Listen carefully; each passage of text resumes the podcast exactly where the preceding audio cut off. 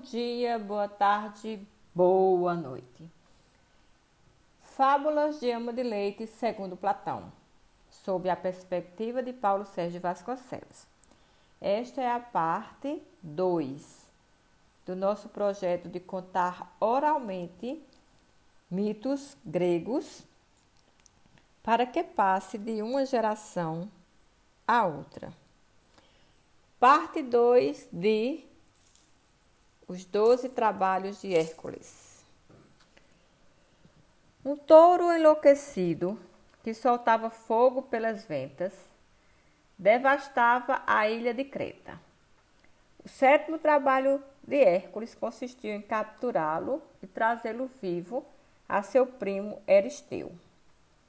Esse, por sua vez, quis consagrá-lo a Hera mas a deusa, ainda colérica contra Hércules, recusou e o animal foi solto.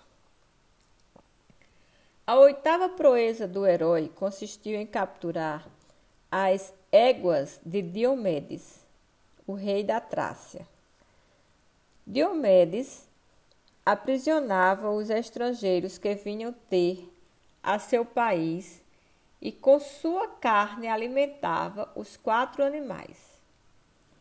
Hércules matou o rei e deu seu corpo às éguas para ser devorado por elas. A filha de Aristeu, Admeta, desejava para si o cinto da rainha da Amazonas, Hipólita. Obtê-lo foi o nono trabalho de Hércules. As Amazonas eram mulheres guerreiras, descendentes de Ares, o deus da guerra, e tinham uma comunidade formada apenas de mulheres. Lutavam com bravura para se apoderar do cinto da rainha. Hércules teve de lutar com aquelas mulheres e matar Hipólita trazer os bois do imenso rebanho de Gerião, um gigante de três cabeças, foi a décima proeza do herói. Por isso, Hércules teve de ir até a ilha de Eritia, atravessando o oceano. Como conseguiria isso? Foi preciso empregar a enorme taça do sol. Nela, todos os dias, o sol embarcava de volta para seu palácio no Oriente, depois de ter, ao cair da noite, chegado ao oceano. O sol só lhe emprestou sua taça quando Hércules, irritado com o calor, ao atravessar um deserto, ameaçou atingi-lo com suas flechas. No oceano, tão agitadas estavam as ondas que Hércules teve de fazer também a mesma ameaça a ele para que se acalmasse. Em Eritia, nos confins do Ocidente, Hércules matou com sua clava o cão outro, um animal monstruoso, e o pastor Erition, que guardava o rebanho. Gerião tentou resistir, mas as setas de Hércules o venceram. Os animais que o herói conseguiu fazer chegar até Eristeu foram sacrificados a Hera. O décimo primeiro trabalho parecia realmente impossível. Descer ao reino dos mortos, ao sombrio Hades e capturar o cão Cébero.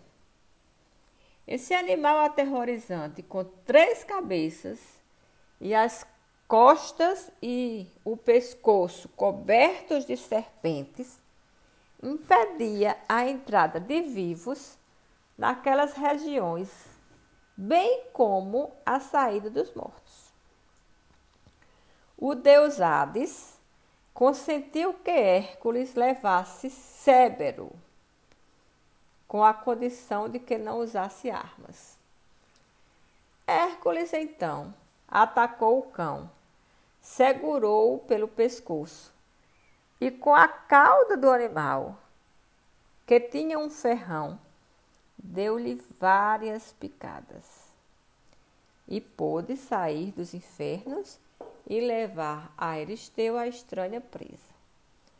O primo, à vista daquele ser monstruoso, saiu correndo, apavorado, e foi se esconder em seu jarro de bronze. O herói devolveu Cérbero a Hades. O último dos doze trabalhos foi trazer maçãs de ouro do jardim das Hespérides essas maçãs tinham sido presente de casamento oferecido pela terra nas bodas de Zeus e Hera.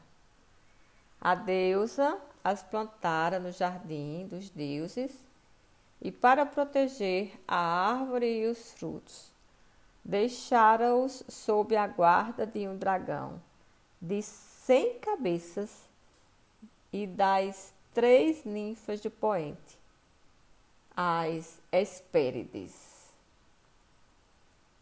No caminho para o jardim, Hércules, dentre outras façanhas, libertou Prometeu do rochedo a que estava encadeado. Prometeu, em reconhecimento, advertiu-lhe que a única maneira de conseguir colher os frutos era através do gigante Atlas, que sustentava o céu sobre os ombros. Ao encontrar Atlas, Hércules fez-lhe uma promessa.